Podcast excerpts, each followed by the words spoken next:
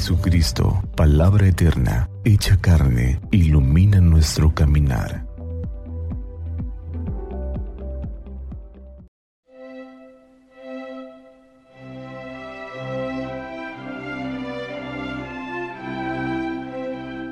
...19 de febrero... ...sábado de la sexta semana del tiempo ordinario...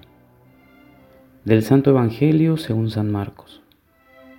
En aquel tiempo, Jesús tomó aparte a Pedro, a Santiago y a Juan, subió con ellos a un monte alto y se transfiguró en su presencia.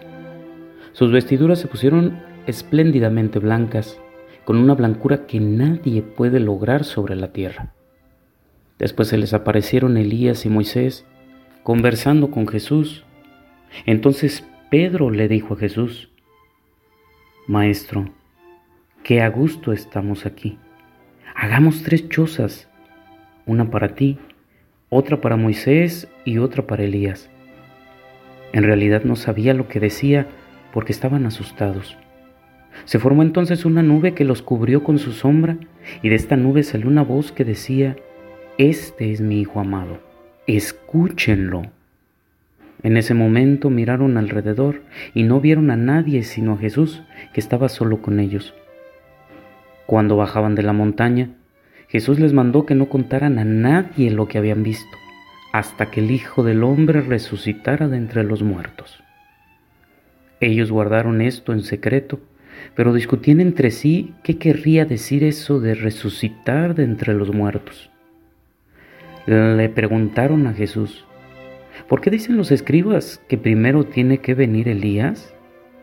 Él les contestó, si fuera cierto que Elías tiene que venir primero y tiene que poner todo en orden, entonces, ¿cómo es que está escrito que el Hijo del Hombre tiene que padecer mucho y ser despreciado? Por lo demás, yo les aseguro que Elías ha venido ya y lo trataron a su antojo, como estaba escrito de él.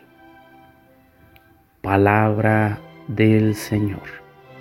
Gloria a ti, Señor Jesús.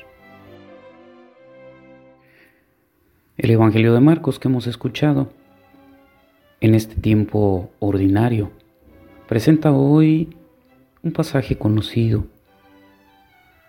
y que es muy importante en la cotidianidad de nuestra vida cristiana. Hay una frase que me parece interesante.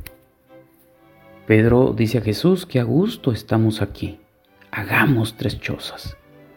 Y esta expresión de Pedro es porque ve un momento palpable de gloria, un instante de seguridad en el que tiene la confianza y la certeza de que Dios se desborda plenamente y los acompaña. Pero es un momento que dura poco. Después deberán bajar de la montaña y volver a la actividad cotidiana.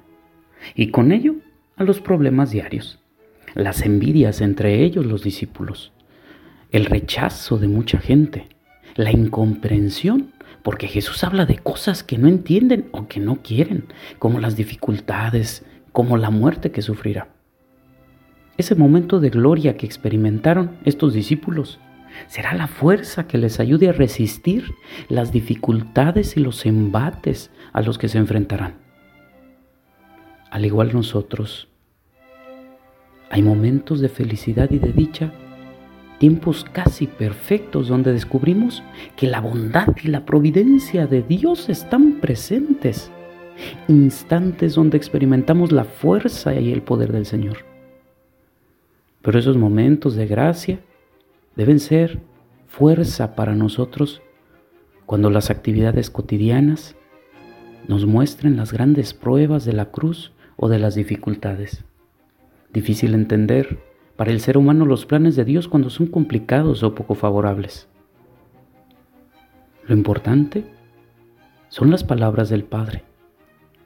Este es mi Hijo amado, escúchenlo.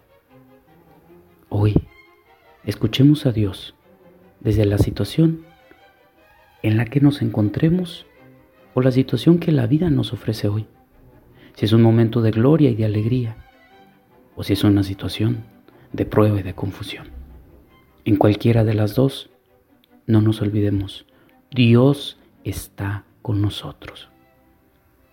Que este día no pasemos sin acercarnos a Dios desde la situación en la que nos encontremos. Que Santa María nuestra Madre nos cubra con su manto y que iluminados por la palabra del Señor tengamos un día lleno de bendiciones.